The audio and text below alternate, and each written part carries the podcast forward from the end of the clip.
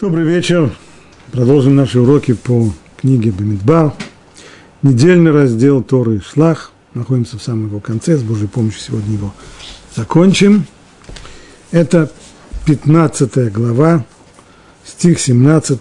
«И сказал Бог Муше, говори сынам Израиля, и скажи им, когда вы придете в страну, в которую я веду вас, и когда будете есть хлеб той земли, то возносите дар Богу. От начатка вашего теста возносите халу в дар вознесения. Возносите ее так, как приносит возношение от гумна. При замесе теста отдавайте Богу в дар вознесения во всех своих поколениях. Вот в этом отрывке текста дана заповедь Халы, так как ее отражает письменная Тора, и попробуем этот раз, отрывок разобрать. Прежде всего, сначала сказал Бог Муше, говорится нам, Израиль, скажи им, когда вы войдете в страну. Вот тогда будете отделять халу от теста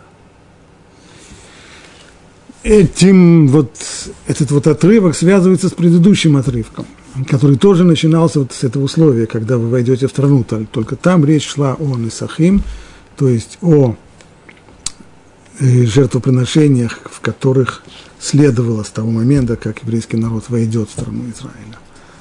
Нужно было прибавить к животным жертвам также возлияние вина и мучное подношение – Здесь речь идет уже совсем о другом. Здесь речь идет о даре, который, это не жертвоприношение, это дар, который дается куаним, священникам.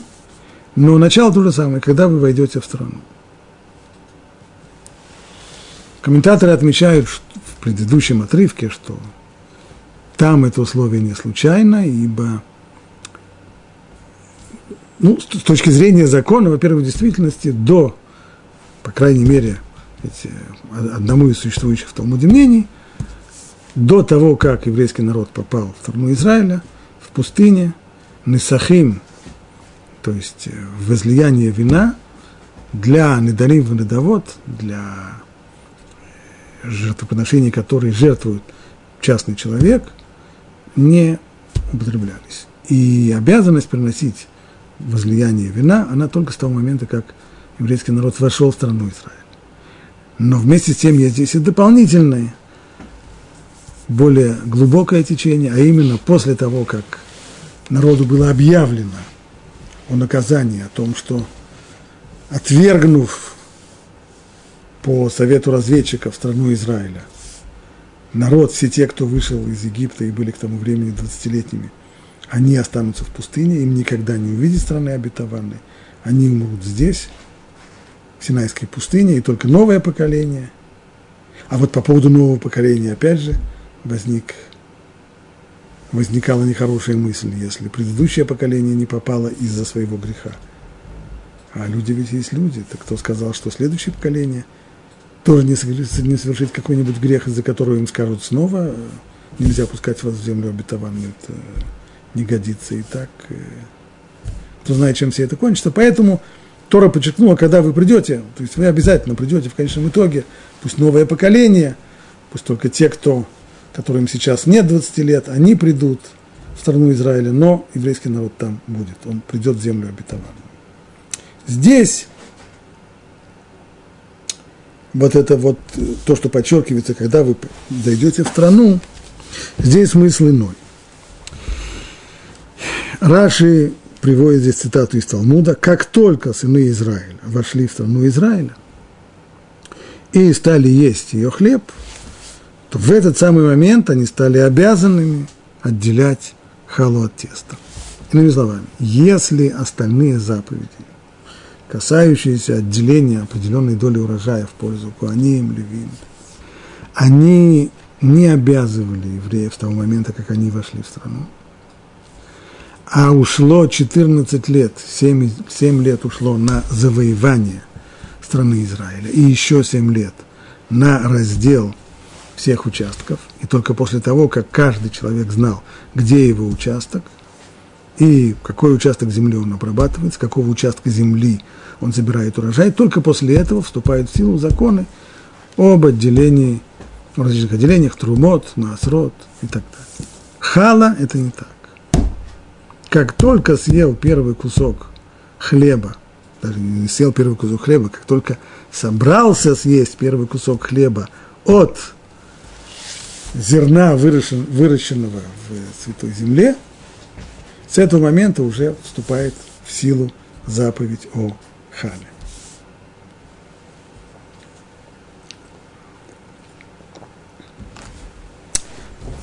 Теперь конкретно, что, что представляет собой эта заповедь, смотрим дальше по тексту. Когда будете есть хлеб той земли, то возносите дар Богу от начатка вашего теста. Возносите халу. Сразу видно, что заповедь это ложится на тесто, не на зерно, в отличие от остальных возношений, а именно на тесто. Когда замешивается тесто, ну, здесь сказано не просто тесто, а вот в русском переводе, по крайней мере, так это звучит от начатка вашего теста. Решит Арисутейхем. Имеется в виду, говорит Раши, что когда вы замесите количество, то есть столько муки, сколько составляло ваше тесто, которое вы обычно замешивали в пустыне, вот, то есть не каждый маленький кусочек теста, замешиваемый хозяйкой у себя на кухне, обязывает ее отделять халу. Есть минимальный размер. Сколько это минимальный размер? Это пайка, которая была в пустыне. Вот когда замешивается такое количество муки, как по объему, каков был объем манна, получаемого в пустыне, вот тогда и есть обязанность отделять халу. Сколько это, говорит Раши?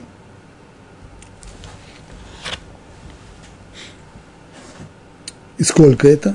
И мерили омером, то есть по омеру на человека. Вот точная мера объема, омер на человека, и вот этот вот омер и является минимальным размером, от которого следует уже отделять халу. А сколько это омер?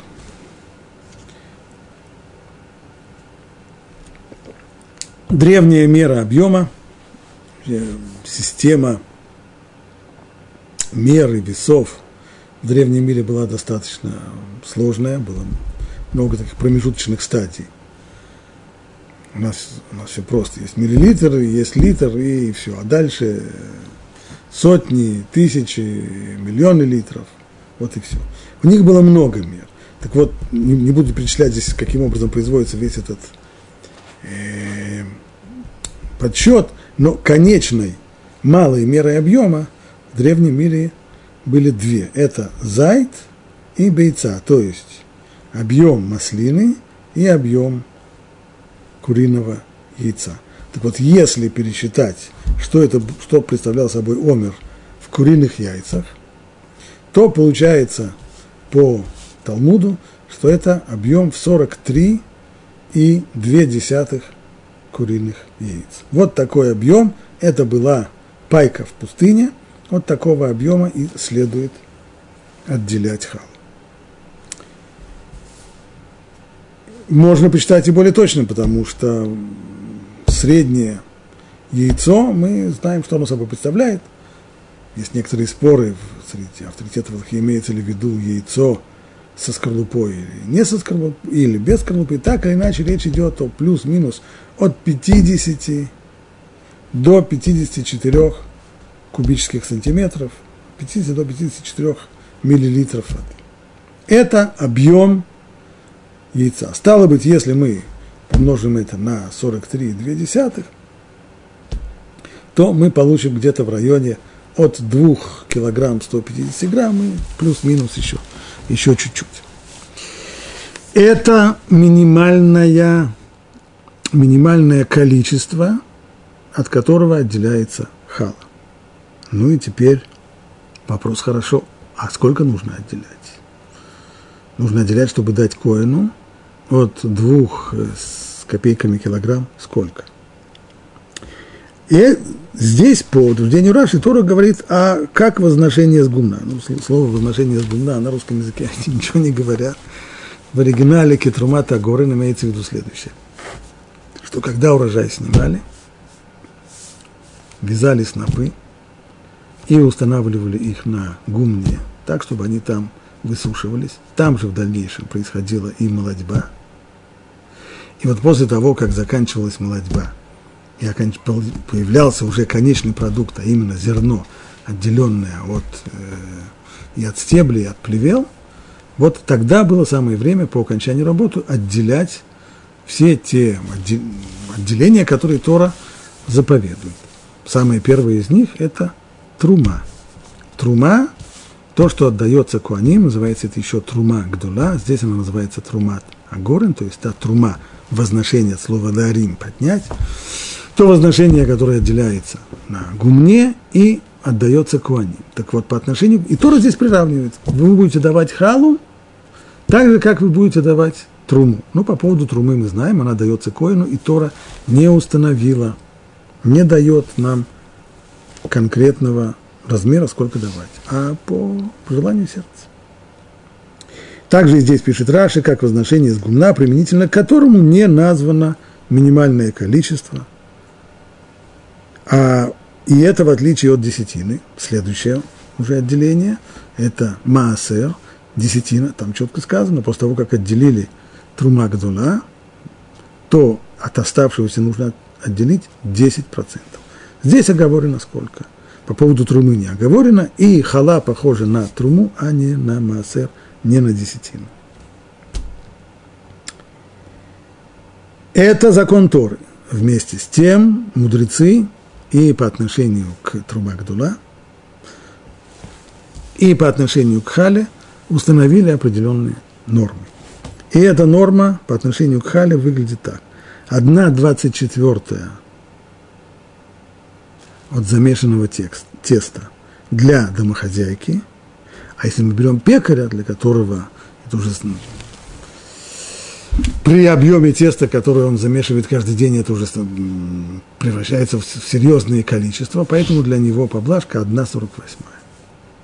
Это для пекаря. Таким образом, первая заповедь, которую евреи должны были исполнить, пойдя в Израиль, это начать отделять хал. Именно так и произошло в дальнейшем, потому что до того, как еврейский народ пересек реку Ярден, которая является границей страны Израиля, до сих пор питание было манной, которая выпадала ежедневно, но с того момента, как пересекли границу Израиля, то вышли тем самым из пустыни, то манна больше не выпадала. Отныне нужно было заботиться о, жить на подножном корму. Это было как раз к тому времени, когда поспел урожай. Поспел урожай самых первые зерновые. Это ячмень. И вот тогда уже впервые началось, впервые замесили тесто из э, того хлеба, который вырос, из того зерна, которое выросло в стране Израиля, им должны были начать отделять хал. Это не случайно.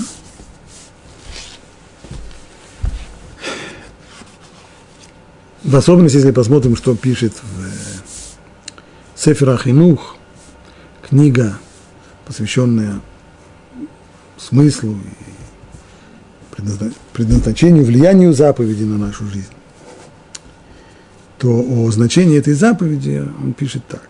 Поскольку жизнь человека поддерживает пища, нет возможности существовать без пищи. А основная пища для большинства людей – это хлеб. Есть, конечно, люди, которые живут без хлеба, или почти без хлеба, но для основной массы людей главная пища – это хлеб. Всевышний хотел удостоить нас постоянно выполняемой заповедью, связанной с хлебом. То есть это заповедь, которая будет – сопровождать человека каждый день. Чтобы благодаря выполнению этой заповеди, во-первых, хлеб бы наш благословлялся, поскольку здесь привносится некоторый духовный, духовный компонент в чисто материальное действие приготовления пищи. А с другой стороны, у нас была бы еще и заслуга тем, что мы так часто выполняем заповедь.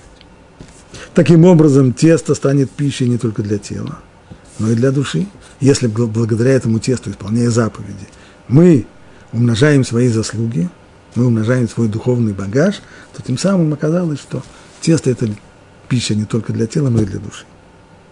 А также не будем забывать, что помимо того, что у нас есть заслуга исполнения этой заповеди, но само, само то тесто, которое мы отделяем, хала, то, что называется, оно предназначено для кого-то, это коин. И это тоже важно.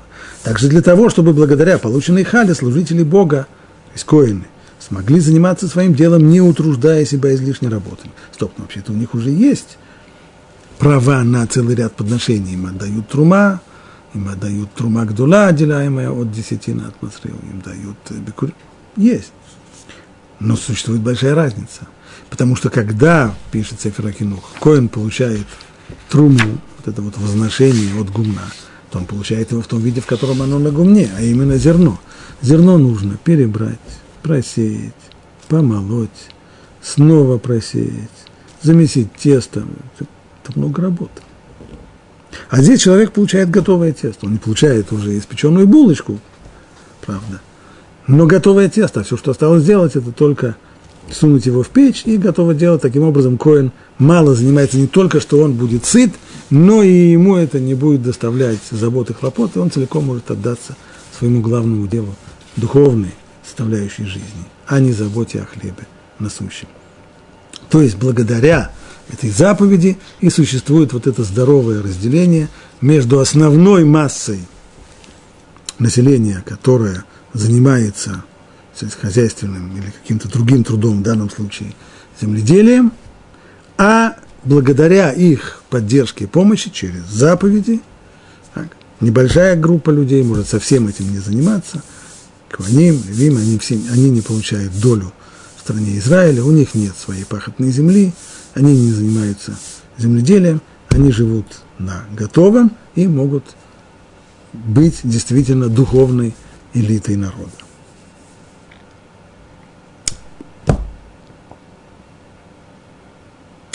Если коротко познакомиться с э, законами Халы, то выходит такая картина. Значит, обязанность лежит на тесте, которое приготовляется из одного из пяти видов злак. Пять видов злак, это пятерка известная. Это пшеница, ячмень, два праца всех злаков, а также от полбы, овса и рожи. От других нет. Отделяемый кусок теста называется хала. По закону Торы нужно отделять халу от теста так, чтобы не было состояния духовной нечистоты, тума, то есть это, и тесто, и человек, который отделяет, должны быть теорим, должны быть абсолютно чистыми в, в этом плане. И когда все это соблюдено, то следует дать халу коину, который ее, он ее испечет не съест, но он тоже должен быть таор, он тоже не может быть в состоянии ритуальной нечистоты. Так, собственно говоря, все и делалось, когда в прошлом, в древности, когда был храм, когда были способы очищения от реальной нечистоты. В наше время это не так, потому что, с одной стороны, мы все в состоянии тума, в состоянии ритуальной нечистоты, и возможности очиститься у нас на данный момент нет. Значит, давать коину халу нельзя, потому что съесть он ее не может. Что же тогда делать? Может тогда сказать, ну, если так, если нет возможности дать коину, тогда и отделять не надо. Нет. Так тоже сказать нельзя, потому что тесто, от которого не отделили халу, если его сказать, испекают потом или, или жарят на сковородке, то есть его нельзя. Причем не только тесто хлебное, но и ну, если это тесто для пирогов и так далее, тоже употреблять его в пищу, пока не отделен кусочек теста в качестве халы нельзя. Поэтому все, что нам остается сделать сегодня, это отделить маленький кусочек, и отделив, не нужно или нельзя давать его кое, но мы его сжигаем, потому что больше делать с ним нечего. Соответственно, нет уже требования, которые устанавливают, установили мудрецы Талмуда, отдавать одну двадцать четвертую часть своего теста, а дается фиксированное, или неважно, какое тесто человек замешивает – отделяется фиксированное количество, кизайт, 27 кубических сантиметров, это приблизительно со спичный коробок, и вот это вот количество сжигается. Обязанность отделять халу существует только если тесто принадлежит еврею. Но если это, скажем, э, еврей, который Машгех Кашрут, инспектор в области кашрута, который хочет э, кашировать какую-нибудь хлебопекарню, и он приходит туда для того, чтобы включать печь для испечения хлеба, то поскольку, если, если это пекарня принадлежит не еврею, то отделять халу не нужно. В отличие от человека, который работает на той же должности, инспектор по кашруту, в еврейской пекарне, то отделение халы – это одна из главных его обязанностей. Заповедь это обязывает каждого еврея. Как сегодня говорят, здесь нет дискриминации по какому признаку, как мужчин и женщин, но вместе с тем Талмуд говорит, что в основном, в основном это выполнение этой заповеди лежит на хозяйке дома, на женщине. А Иерусалимский Талмуд говорит, что это связано с искуплением греха самой первой женщины на свете, Хавы, которая погубила своими действиями своего мужа, Адама, который должен был быть бессмертным, а из-за греха, которому она его подтолкнула, он стал смертным. То есть она погубила. Ну, какая связь здесь с Халой?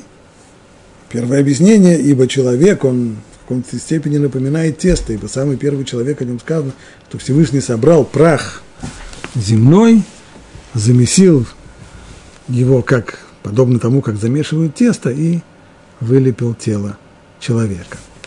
Первое объяснение, второе объяснение чуть глубже. Дело в том, что в нескольких мидрашах созданный человек называется халато шель олам. Это как бы хала, выделенная, вознесенная от теста. Всевышний создал мир, подобно тому, как человек месит тесто. Тесто, которое мы замешиваем, это хулин, то есть это обычная, простая, затрапезная пища, которая служит просто удовлетворению потребностей человека, поддержанию его существования, и никакого такого глубокого содержания или какого-нибудь духовного компонента она не содержит. Но для того, чтобы это, это тесто стало нашей пищей, так должен еврей жить, небольшая часть, кусочек должна подняться, поэтому это называется трума, вознесение. Нехорошее русское слово, потому что от него сильно пахнет э, кадилом, но других слов я не знаю. То же самое с миром. Всевышний создал мир – мир, который облегся в материальную оболочку, и Всевышний создал его. Все, что существует в мире, занимается выживанием и продолжением рода. Вот э, если, если посмотреть на муравья, на слона, на, на бактерию, на грибки, для чего, в чем смысл их существования, в чем смысл их жизни? Они сказать, существуют, стараются выжить и дать продолжение потомству, выживанию. Вот и все. Но от всего этого, от, от всего этого колоссального, колоссального мира был выделен всего лишь один, один маленький комочек, который стал человеком. Человеком, в тело которого Всевышний вдохнул душу, и он стал человеком, и он стал тем, в ком действительно сосредотачивается весь смысл всего творения, тот, ради которого все, тот, который вносит элемент смысла, значимости и содержания во все творение. Творение было ради него, ради его служения, ради его духовной работы, ради его роста и возвышения. Ради него существует весь мир, ради него, него все было создано. Поэтому та, кто погубила его, должна заниматься тем, что не очень получилось тогда, а именно вот отделением халы, возвышением одного небольшого кусочка, благодаря которому все приобретает смысл и значение. Так, основное право, основная заслуга в заповеди отделения халы лежит на женщине, на хозяйке дома. Но если женщина не может выполнить эту заповедь, то выполняет ее любой другой взрослый человек. От какого количества отделяется халу, мы уже это затронули. Отделяют халу от... Э, если это отделение с брахой, то это от количества 2 килограмма 160 грамм минимум. Количество меньше отделяется без брахи. Есть еще условия для того, чтобы можно было произнести браху, ашер китшану бамицута вациванула фришхала, а именно тесто должно быть замешано на воде, но не на фруктовых соках. И, э, и третье условие – тесто планируют в момент, когда замешивают тесто, планируют либо печь его в печи, в духовке, либо жарить его на сковородке, но не, но не, в, глубоком, э, не в глубоком масле. Не тушить его в глубоком масле. Потому что тушение в глубоком масле рассматривается как варенье, как варка. Ну, а поскольку речь идет о хлебном тесте – Тора подчеркивает, что когда вы будете есть хлеб, хлебом продукты из теста вареные не являются, это не хлеб. Поэтому то, что сварено в воде, например, паста, лапша, макароны, пельмени, либо жарится, как пончики в э, глубоком масле, это не называется хлебом, и поэтому от такого теста, теста, которое планируют таким образом использовать, от него не отделяется хала. Хала, как мы сказали, отделяется от теста, правда, при условии, что это хлебное тесто, то есть его консистенция достаточно густая. Если тесто совсем жидкое, подобно тому тесту, которое используется для блинов, то тогда отделяют халу уже после испечения, после того, как есть готовый продукт. То же самое может произойти, когда халу, когда замешивали небольшие кусочки теста, так что ни в одном из них не было э, достаточного количества теста – а минимальное-минимальное количество теста, от которого вообще отделяют халу даже без брахи, это килограмм 200 грамм, если этого даже не было, все куски были меньше килограмма, то тогда, после того, как все это испечено, то тогда соединяют все это вместе, кладут это вместе либо в один сосуд какой-то, либо, э, скажем, на стол и покрывают это скатертью снизу и сверху, и теперь все объединено вместе, и уже от готового продукта после выпечки можно отделить халу.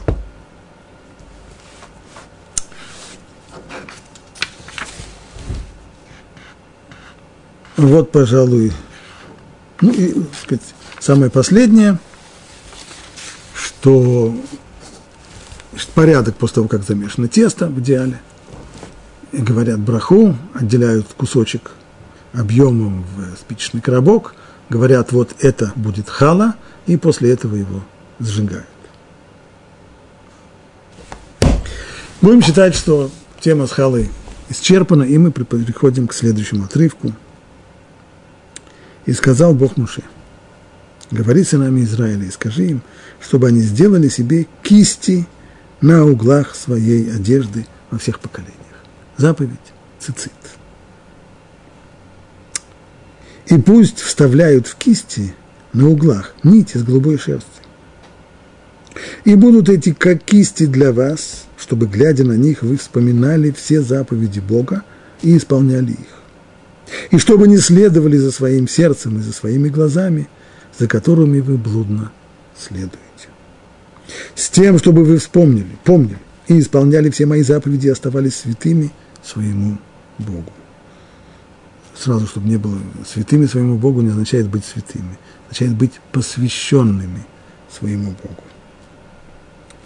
Святые это в, в другом месте – чтобы вы оставались посвященными своему Богу. Я Господь Бог ваш, который вывел вас из Египта, чтобы быть вам Богом, я Господь Бог ваш. Итак, слово, которое упомянуто в оригинале, «Васулахем цицит бегдейхем», чтобы вы делали цицит на краях вашей одежды, что это за слово цицит? Как его объяснить? Раши говорит, что имеется в виду мы все знаем визуально, что имеется в виду. Вот это вот самая кисть. Почему она называется цицит?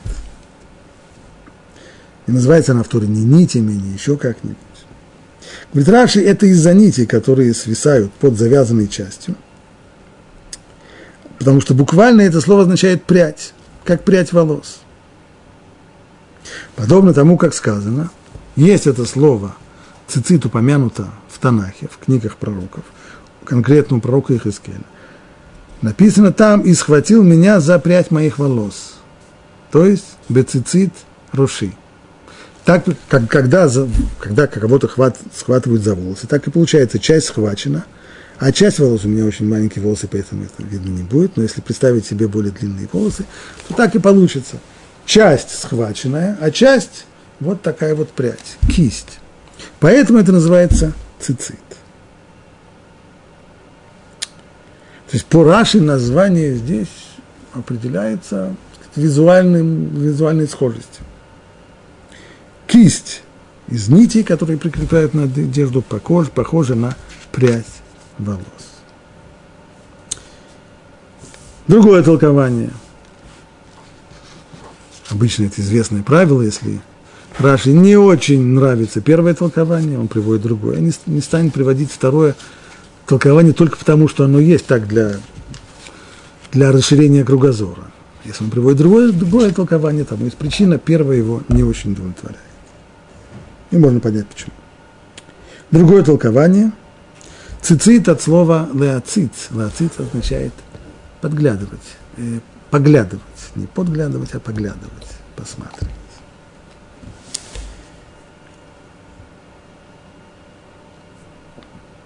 Так сказано в Широширим, «Винеу омеда харкутлейну, мициц минахраким». Вот он стоит за нашей стеной и поглядывает через щелочки.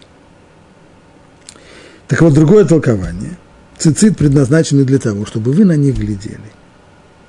Как сказано, будут эти кисти для вас, чтобы, глядя на них, вы вспоминали все заповеди Бога. Они предназначены для того, чтобы на них поглядывать. Поэтому и дано им название, происходящее от того же корня. Если так, то нужно было бы переводить на русский язык не кисти, а гляделки. Только не гляделки, как э, в старом русском наречии, что так обозначали глаза, это те штуки, которыми глядят, а гляделки – это те штуки, на которые глядят. Или, прибавим еще от себя, это такие штуки, которые выглядывают из-под одежды. Они выглядывают из-под одежды, а мы глядим на них.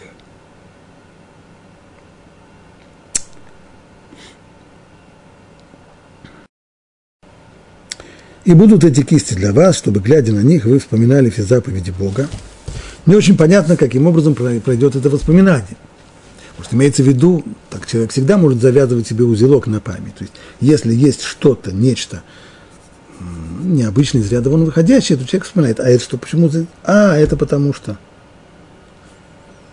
Может быть, здесь тоже имеется в виду, что это у человека выглядывает из-под одежды, нитки какие-то. А, это потому что заповеди надо исполнять.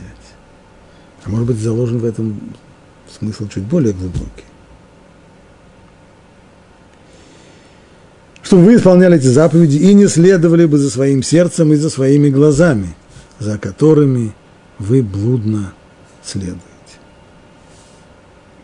Раши говорит здесь, что вот это слово, чтобы не следовали, немножко неуклюжий русский перевод, в оригинале написано «было татуру». «Было татуру» – что за значение этого слова? Говорит Раши, как же? Ведь если мы посмотрим в начале главы, в котором рассказано о том, как были посланы разведчики в страну Израиля, то их Моше послал и сделал им наказ. Дал наказ Латур – это арец. Стало быть, Латур – это арец, это значит исследовать, осмотреть, глазами рассмотреть все, что есть в этой стране, и принести информацию. Ибо это как раз связано с тем, что цицит названы, это та штука, на которую нужно глядеть, глядеть глазами. А если человек не будет глядеть на цицит, то что тогда? Тогда глаза его сами бегают. И тогда глаза его, как разведчик, который высматривает, что где есть, так и глаза человека высматривают ему, в том числе, приглашая человека. И согрешить тоже. Соблазны приходят человека через глаза, через зрение. Сердце, глаз, сердце и глаза – это разведчики тела. На основании чего человек делает шаги, совершает поступки, на основании информации, которую ему приносят глаза. Глаза видят. Как только глаза видят, включается сердце, то есть начинают работать желания, начинают работать влечения. А тело уже совершает грехи. То есть тело, конечно, без глаз и без сердца, оно на грех не способно. Именно так рисует Тора самый первый грех. Когда змей пытался соблазнить Хаву, что написано? Батера Аиша и увидела женщина.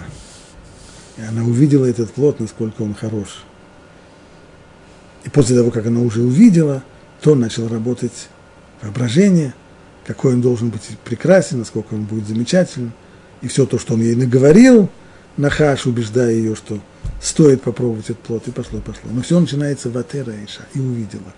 Глаз, зрение – это основной агент по соблазнению человека, и грех обычно приходит к человеку через то, что видят его глаза, которые работают на него как разведчики.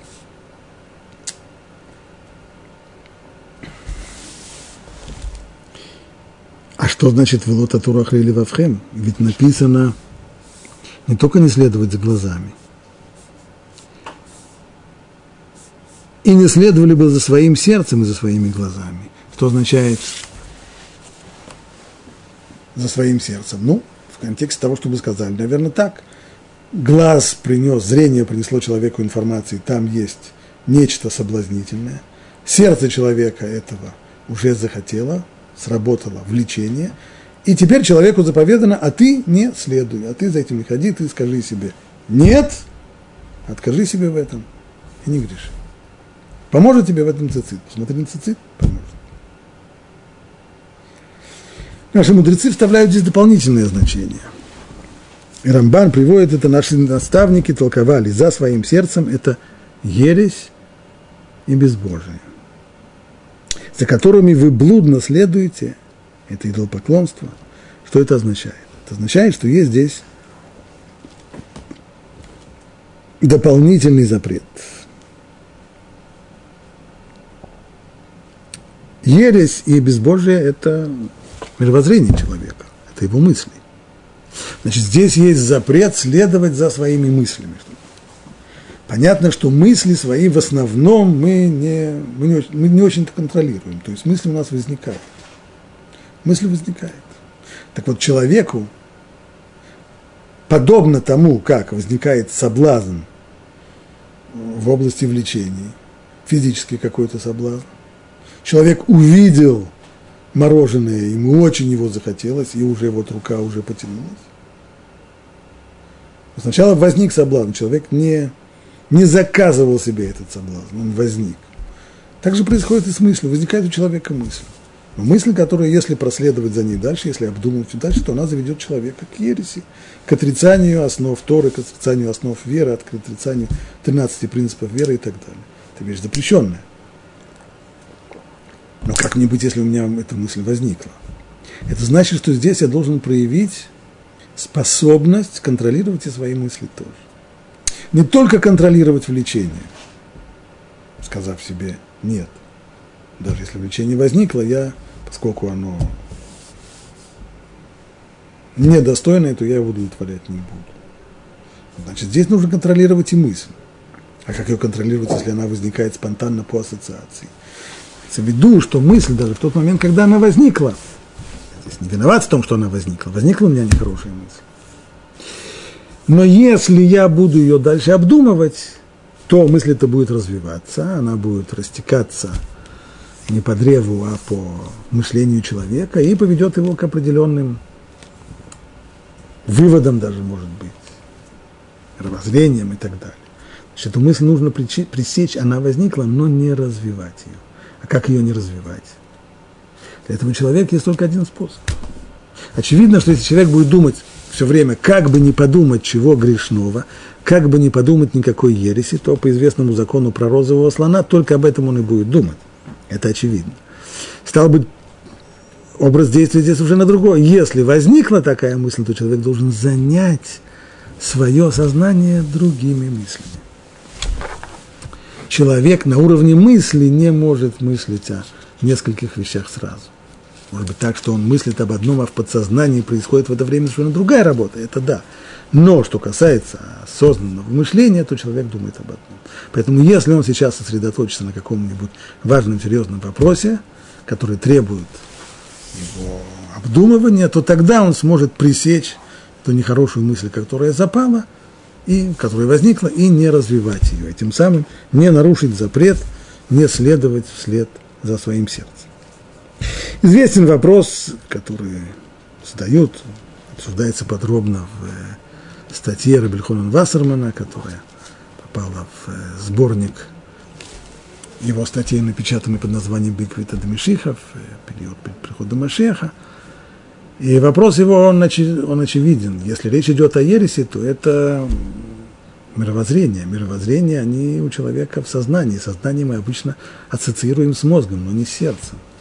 Но не думает человек сердцем. Сердце мы отождествляем с эмоциональной стороной человека. Есть несколько этажей человеческой деятельности. Есть физические действия, есть чувства, эмоции, желания, стремления, вожделения.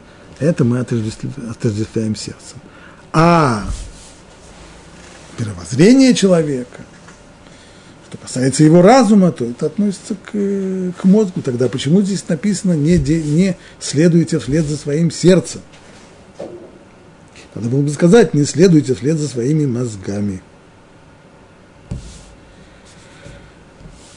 Ну и ответ довольно известен, но от его известности и простоты он не становится менее значимым.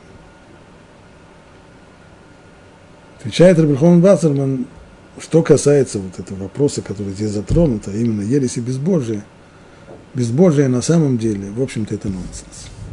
То есть человек, нужно понимать, что Тора требует веры в Бога от девочки 12 лет. Мальчикам есть э, скидка до 13 лет, но от девочки уже в 12 лет она уже должна верить в Бога настолько и быть готовой на самоотверженности, чтобы не отречься от веры в Бога. Стало быть, нет необходимости заканчивать два университета и выслушивать какие-то заумные лекции для того, чтобы понять, что мир, мир наш создан, и Всевышний управляет им. Для веры в Бога на самом деле человеку достаточно здравого смысла. По-настоящему здравый смысл наводит непредвзятого человека на выводы о том, что мир сотворен, у него есть хозяин это не предвзятый человек. А когда у человека есть желание и влечение, которыми он не научился управлять, несмотря на то, что ему с детства внушали учитесь властвовать собою, как сказал поэт, но он не научился. И влечения толкают человека и правят им, то такой человек, будучи подобен э, подкупленному судье, он не сможет мыслить объективно. Ибо те очевидные, очевидные доводы здравого смысла покажутся ему малоубедительными. А вот как раз сомнения, которые возникают против выводов здравого смысла, они покажутся ему очень существенными. В результате человек станет либо агностиком, который сомневается, скажет, я не знаю, может есть, может нет. Либо и хуже того, даже будет отрицать, Хотя это, конечно, меньшинство людей, но, по крайней мере, большинство людей, которые оказываются в такой ситуации, они агностики, они сомневающиеся. Но это вещь, которая запрещена. Поэтому здесь и говорится, чтобы вы не следовали за своими сердцами. Ибо проблема ереси, она, она конечно, не в сознании человека, а она в сердце. То есть ересь – это мировоззрение, это ложное мировоззрение в сознании человека, но источник его в сердце человека, в его неумении управлять своими увлечениями, покорять свои желания и быть правителем. каким образом реализуется то, о чем говорит Тора. И будут эти кисти для вас, будет цицит для вас, чтобы вы, глядя на них, вспоминали все заповеди Бога, подчеркивается, все заповеди Бога, и исполняли их. И не следовали бы за своим сердцем и своими глазами. Каким образом видение цицит может к этому привести. Раши цитирует здесь слова наших мудрецов, которые подчеркивают, что как выглядит цицит. С одной стороны, там есть нитки белые, а среди белых ниток есть еще и одна голубая нитка, тхелит, голубая нитка, которая красится. Сегодня этого нет, потому что мы утратили рецепт, каким, каким образом можно красить. С одной стороны, здесь есть требования голубого цвета, но устная Тора говорит, что это не просто любой голубой цвет, который нам кажется голубым, а это цвет, добываемый из э, моллюска, определенного, определенного вида моллюска, который достаточно редок, который достаточно дорог, и в Талмуде есть предупреждение, что ни в коем случае не пользоваться заменителями, как, например, заменитель, который Талмуд называет кала и лан, имеется в виду индиго, то есть более-менее мы представляем себе цвет, который был, это цвет индиго, и добывался он из моллюсков. Из моллюсков делали в древнем мире две очень дорогостоящие краски. Это вот голубая и пурпурная, ярко-красная пурпурная краска. Ярко-красная пурпурная краска превратилась в символ э, Римской империи. В начале средних веков нигде, кроме Восточной Римской империи, Византии не умели, не знали секрета приготовления вот этой вот пурпурной краски, а Римская империя очень строго следила за тем, чтобы секрет остался секретом. На таможне у любого человека, который пытался бы вывести э, пурпурные одежды или, или краску, тут же это отбиралось. И отсюда осталось и такие выражения о парфироносной царице или парфироносной царевне, то есть имеется в виду та, которая носила вот этот вот парфир, это пурпур по-гречески, та, которая носила вот эти вот пурпурные одежды. Но в результате что получилось? Э, поскольку этот, э, эти секреты так э, охранялись и никому не удавались, то когда турки покончили с Византийской империей, то вместе с Византийской империей канул в небытие и в забвение, греки бы сказали, канул в лету секрет приготовления этих красок из моллюсков. Сегодня есть люди, которые пытаются восстановить это. Понятно, что ничего кроме гипотезы у них нет, потому что традиция утеряна, может быть, гипотеза более верная, не, менее верная, но так или иначе это все гипотезы, ибо традиция утеряна. Значит, поэтому сегодня наши цициты, они целиком белые. А по закону Тура одна нитка должна быть голубой – Говорят мудрецы, что эта голубая нитка должна напомнить человеку о море, море должно напомнить ему о небесах, небеса должны напомнить ему о троне славы, трон славы должен напомнить ему об ответственности перед Всевышним. И все это вместе навевает на человека страх Божий и помогает ему не грешить. Очевидно, что современный человек прослушивает это с определенной долей цинизма, потому что он привык, глядя в небеса, никакого страха Божия не видеть. И все, что он смотрит на небеса, он максимум смотрит, будет дождь, не будет дождь.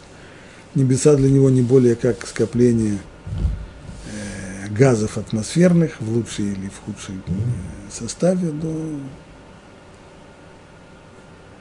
мало кто из современных людей – при том воспитании, которое они получили, испытывает страх Божий, глядя в небо. Может быть, в звездное небо ночью чуть лучше, но уж в голубое небо это уж точно. Поэтому вопрос, нет ли другого объяснения, которое сгодилось бы и для современного человека тоже –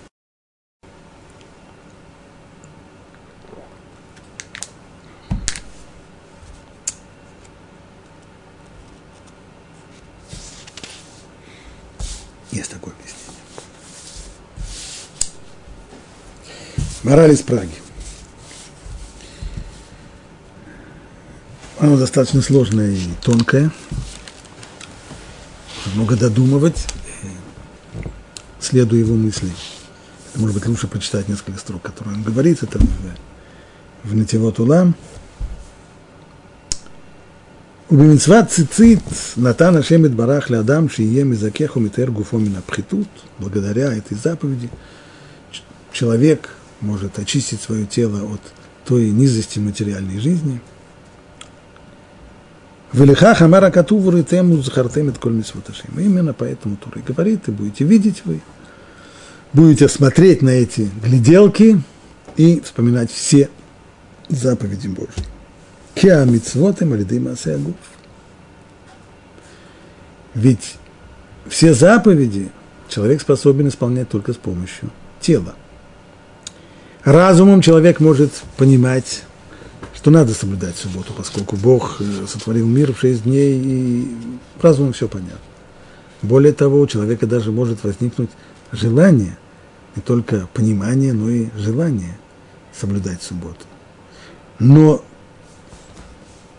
реализовать эту заповедь действиями своими и поступками человек может только при помощи тела. Это обычный путь заповеди исполняются при помощи тела. Векашеру руэ цицит, а юцимина мальбуш, шуду мелегуф. Человек смотрит на цицит, а цицит они выглядывают из-под одежды. А одежда – это прообраз тела человека. Человеческое «я», как писал Рабхаим Виталь, это душа человека. Наше «я» отличается с душой. Я выполняю заповеди, это значит, моя душа в этом замешана. Но душа никогда, никогда не действует сама по себе. Она всегда облачается в определенные одеяния. Самое первое одеяние души – это тело. А одежда человека, она только образ и прообраз тела человека. Поэтому одежда и закутывает человека целиком. И, кстати, минимальный размер, то есть какова, должен, какова должен, должна быть одежда по размеру, чтобы была обязанность навесить на нее цицит, это, как говорят мудрецы, одежда, в которую может девятилетний мальчик закутаться так, чтобы она покрывала его тело и голову. Это должно быть полное укутывание тела, покрытие тела. Так вот, человек, когда видит кисточки, ниточки, которые выглядывают из-под одежды, это продолжение, они выглядывают из, из, из-под одежды. Безеискорлы холя митцвот. Это приведет ему, его к воспоминанию о всех заповедях. Киа цицит, шеникру ках, милашон цица. Ибо цицит названы циц не потому, что, как мы уже читали у Раши, это похоже на прядь волос, и не потому, что это гляделки, которые – на которые надо глядеть. А есть третье слово, в которых сама основа, а все остальное производное. Циц асады, так названо полевые цветки у пророка. Циц асаде, то есть то, что ты когда смотришь на поле, вот оно поле, ранней весной, поле-поле, бурая земля. Но вот чуть-чуть стало теплее, еще прошел дождик, и выглядывают первые росточки. Вот эти вот выглядывающие росточки травы и полевых цветов, они и называются циц асады. То, что выглядывает, проростки выглядывающей земли. Соответственно, поэтому дальше объясняет мораль. Поэтому и леоциц – это поглядывать, выглядывать, потому что именно так происходит с ростками, которые выглядывают, просто это они выглядывают из земли – и отсюда и цицит раши, то есть это прядь волос, это тоже так, потому что именно так выглядит пучок листьев, первые стебельки травы, которые выглядывают, вылезают из земли, они напоминают, э, пу, э, прядь волос напоминает вот этот вот пучок травы. Шникра давар, шуйоце эляпуаль. И вот этот вот полевой цветок вырастающий, это вещь, которая нам показывает реализацию потенциала. Мина дома из земли, у Муреа мецва азот, ешь лада поль. И это показывает, что человек тоже должен реализоваться. Что это все означает? Объясняет мораль. Человек называется Адам. Почему называли его Адамом? Потому что он был сделан из земли, мина Адама. Да, но из земли были сделаны и все остальные творения тоже. Они не называются Адам.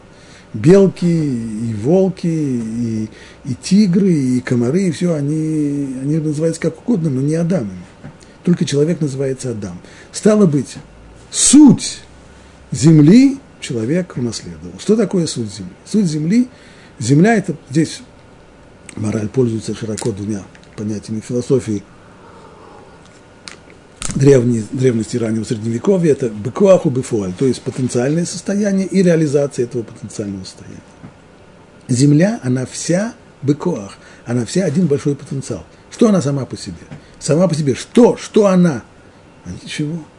Но если ты посадишь, посадишь в нее зернышко и польешь водой, то ты увидишь, что из нее вырастет совершенно прекрасные вещи. Из нее вырастет трава, из нее вырастут цветы, из нее вырастут э, злаки, из нее вырастут деревья фруктовые, что угодно, хоть амазонские леса.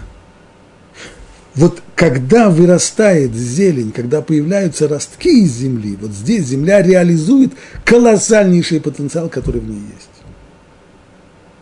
И вот этот вот взгляд – на прорастающую траву, на прорастающий листок, этот взгляд фиксирует реализацию потенциала.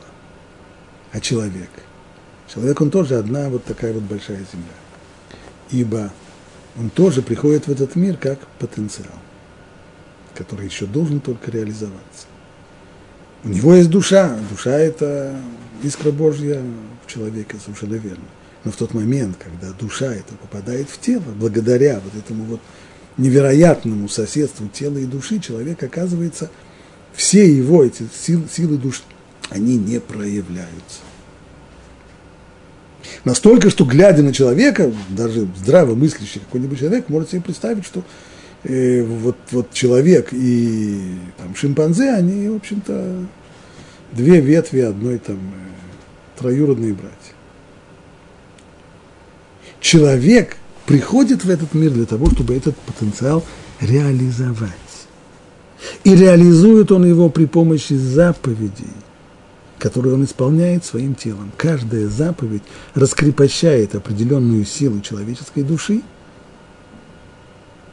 и помогает человеку реализовать эти силы этой души, ее способности, ее возможности, которые заключены в его личности. Если он этого не делает, он остается землей. То есть он остается потенциальным человеком, но не реализовавшимся человеком. Поэтому и говорит нам, когда, говорит мораль, когда человек смотрит на кисточки, на эти ниточки, которые выглядывают из-под одежды, а одежда – это прообраз тела – тело, при помощи которого человек должен совершать митцвот, когда он видит вот эти вот кисточки, которые выглядывают, то по ассоциации он вспоминает ростки, которые выглядывают из земли, и которые показывают ему на необходимость реализации потенциала, подобно тому, как реализуется потенциал Земли в растениях, в ростках, также человек возвращает это к себе, стало быть, и он, человек, обладающий телом – обладающий не только душой, но и телом. И у него, из него должны тоже вырасти ростки. Это заповеди, которые он должен исполнять.